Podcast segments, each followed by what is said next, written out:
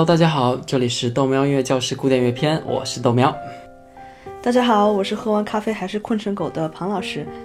今天呢是豆苗音乐教室第六十九期正式节目，我们继续讨论浪漫主义时期。我们之前提到过，从中世纪到古典主义，作曲家的地位一点一点的得到了提高。到浪漫主义时期，作曲家不再是一个简单的雇员，音乐也不再是一种简单的娱乐形式。是啊，还记得当年巴赫曾经是人民的公仆，全心全意、按部就班，在德国的莱比锡啊上了一辈子的班儿。海顿和莫扎特呢，也曾当过封建领主贵族家的家仆。从贝多芬开始，这个锁链终于被打破了，他受到了尊重和崇拜。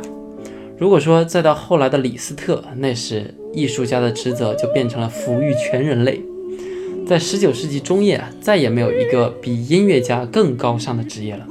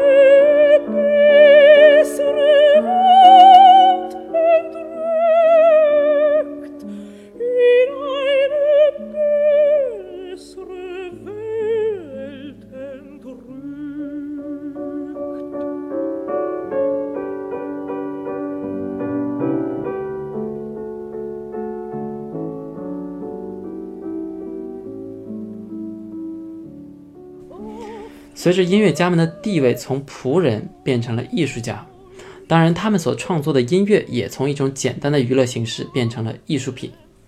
一七七六年，一位著名的评论家曾经描述音乐为一种纯洁的奢侈品，对于人类的存在没有什么必要。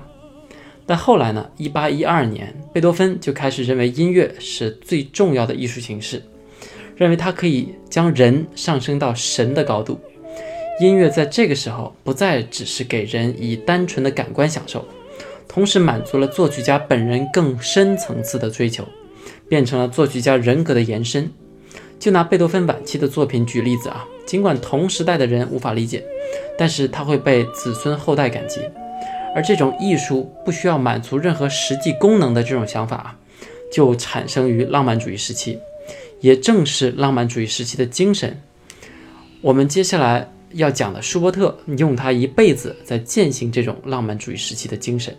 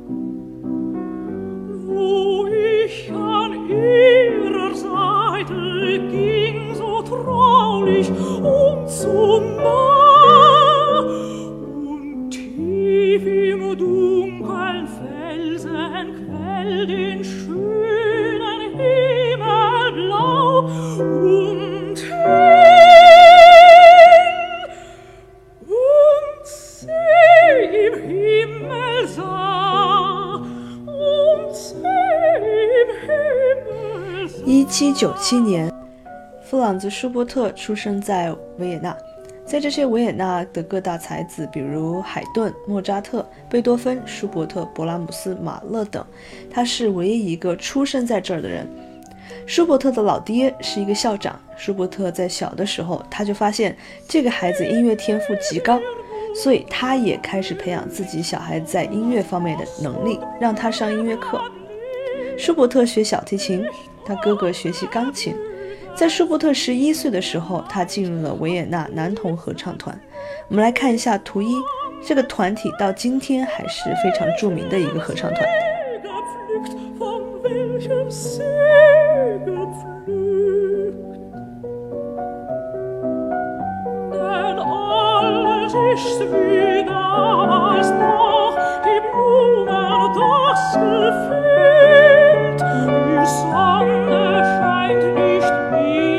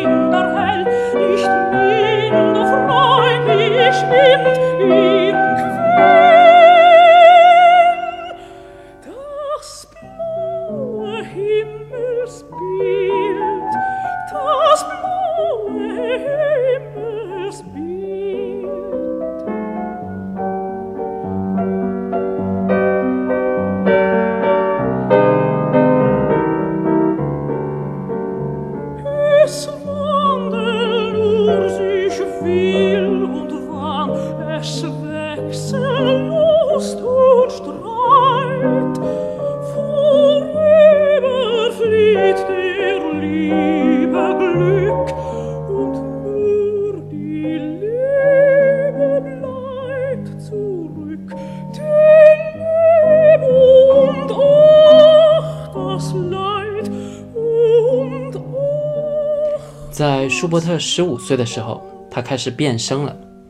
一八一二年后，年轻的舒伯特离开了这个教会学校，进入了一所师范学院。又因为他个子实在太矮，没有达到征兵的最低限度，一米五二，那所以呢，他就被免除了兵役。同时，他的视力也不怎么好，所以还要常年戴着眼镜。我们来看一下图二啊，舒伯特年轻时候的样子。图三呢是舒伯特二十九岁时候的画像。其实。莫扎特、海顿、贝多芬、舒伯特，他们个子都不到一米七，而舒伯特呢是他们中最矮的一个。嗯，所以说浓缩就是精华。我突然想起了郭敬明啊，还有那个《捉妖记》的导演许成义，好像都不是很高，但都做出了很不错的作品。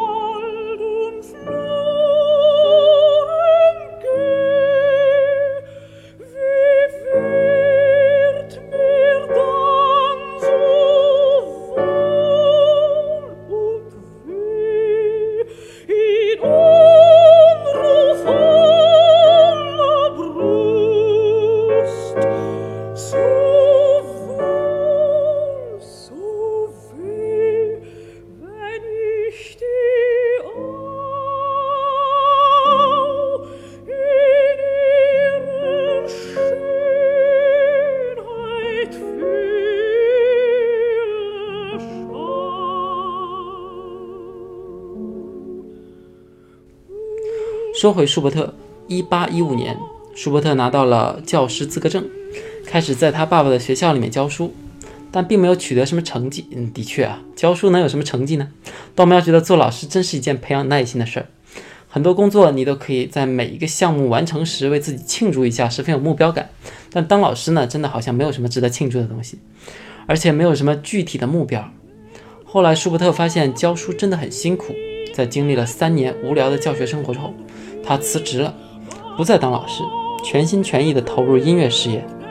但他还是会给别人上那种音乐私教课。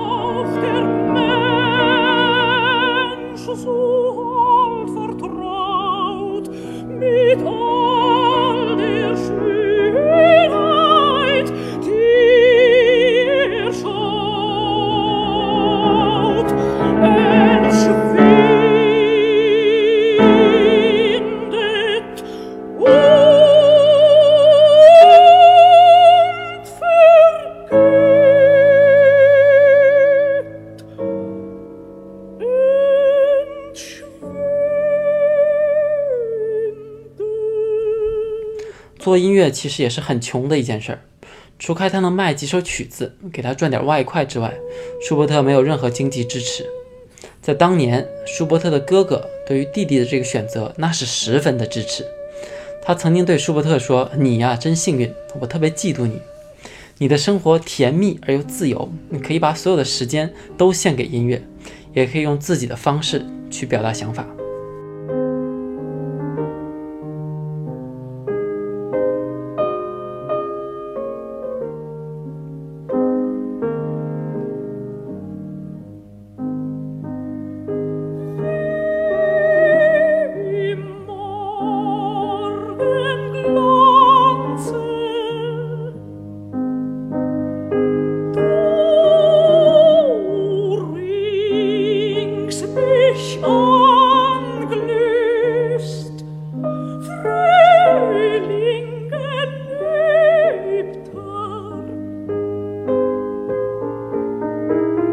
tausendfacher Liebeswunder sich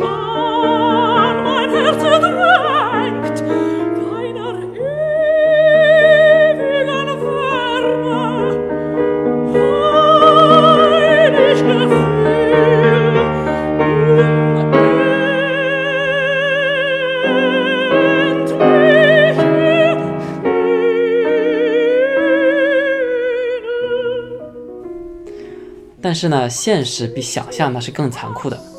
舒伯特大部分时候都过着一种放浪形骸的生活。他从一个地方搬到另一个地方，接受各种朋友的救济。当他破产的时候呢，就去睡别人家沙发。大部分的夜晚，舒伯特都是和朋友待在一起，叫 pub crawling，泡吧。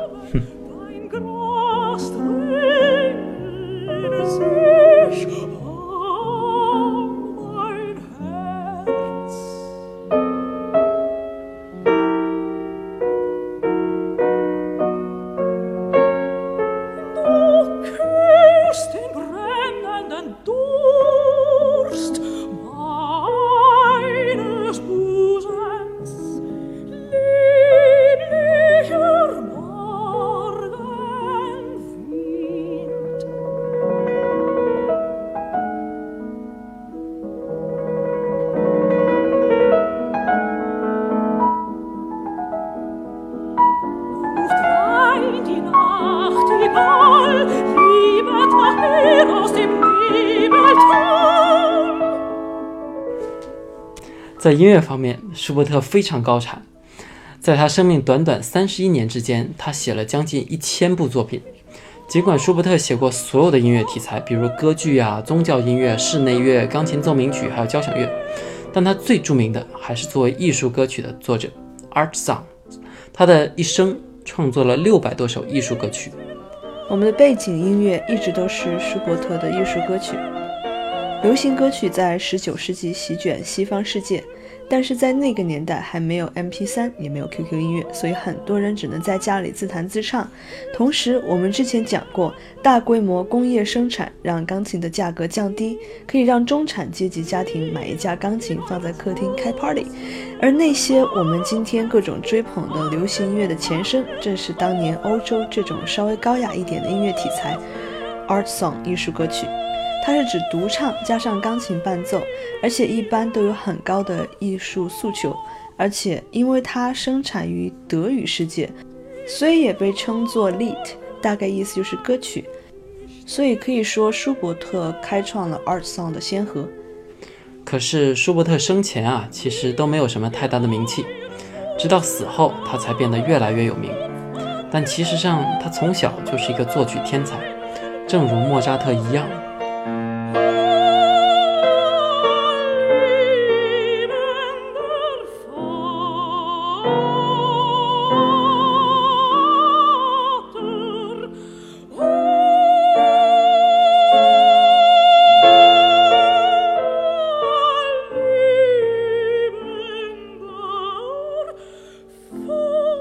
我们接下来要听的一首作品，就是舒伯特在1816年他19岁时写出的一首作品。这是关于一条鱼的故事。看看当时的舒伯特就有浪漫主义的基因来描绘自然。我们边听边给大家讲讲。至于歌词的意思，我们会放在文字解说里，大家自己看。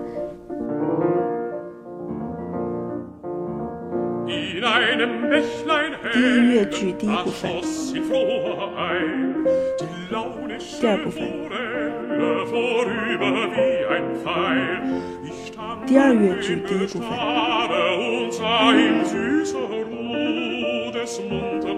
第二部分，重复第二部分。我们在这里注意听一下背景音乐部分，好像气泡在布噜布噜从水里上来。因为这是一个 strophic song 分节歌，所以接下来的音乐会重复，歌词会不同。Lang im Wasser helle, so dacht ich nicht gebricht, so fängt er die Forelle mit seiner Angel nicht, so fängt er die Forelle mit seiner Angel nicht. 舒伯特就是以这种清新、甜美又十分迷人的旋律见长。后来，舒伯特又把这首曲子的旋律放在了一部室内乐的作品里面，钢琴五重奏 Opus One Fourteen。我们也来听一听它的第四乐章。豆喵，你听一听哪一种乐器在演奏舒伯特这首歌的主旋律？好吧，我努力啊。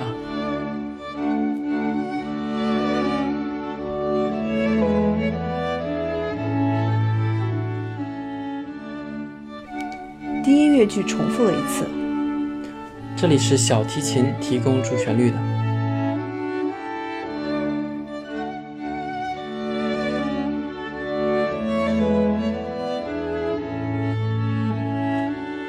这里开始第二乐句。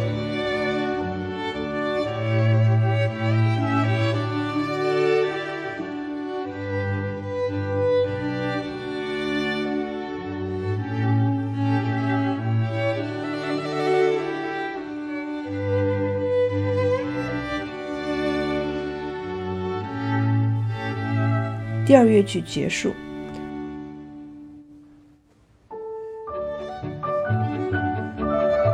这里是钢琴开始提供主旋律了。很好，小提琴和中提琴在提供对位支持。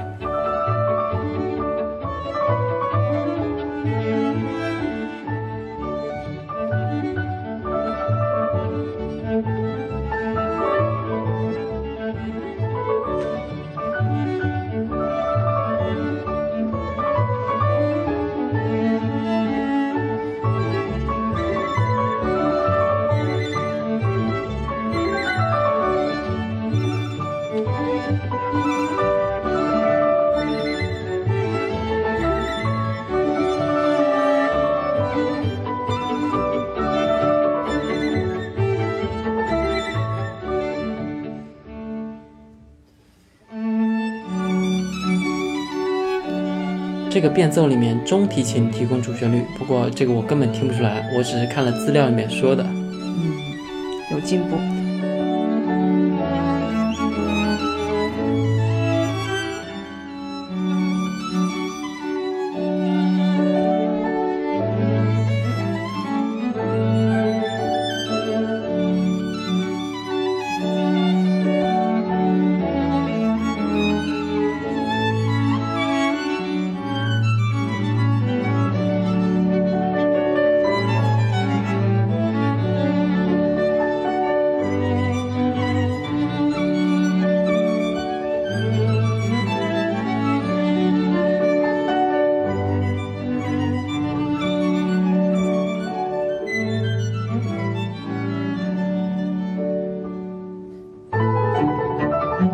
接下来一个变奏是低音提琴提供主旋律。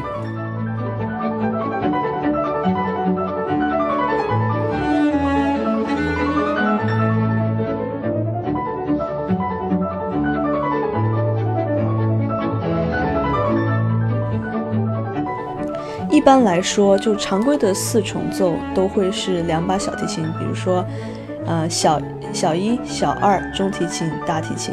但在这个设定上，嗯、是小提琴、中提琴、大提琴和低音提琴加上钢琴的一个五重奏。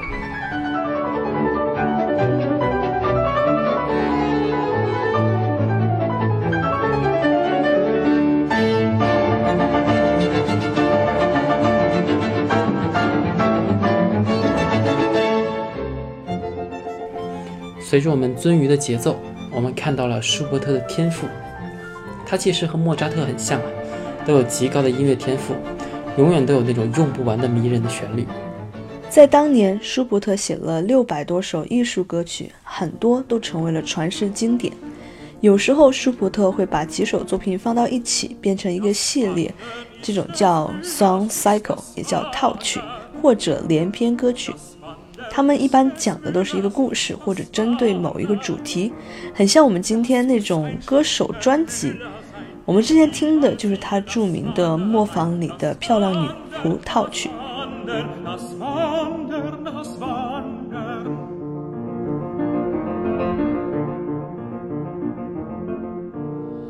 From the baser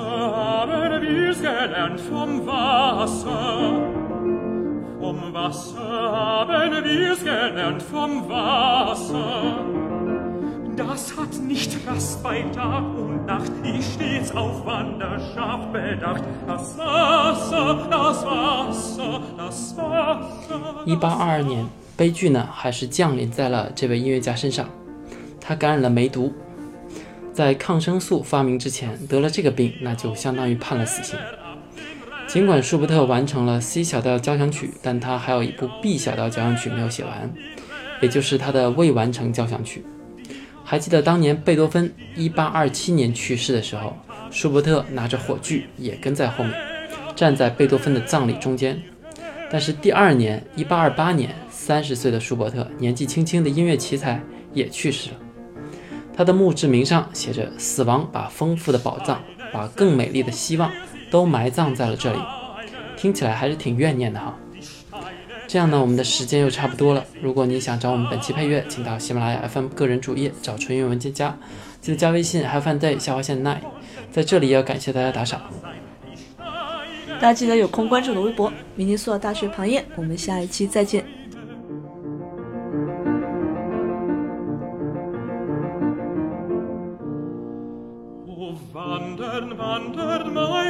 musst du wandern. O wandern, wandern, meine Lust, o wandern. Herr Meister und Frau Meisterin, lasst mich in Frieden weiterziehen und wandern und wandern und wandern und wandern.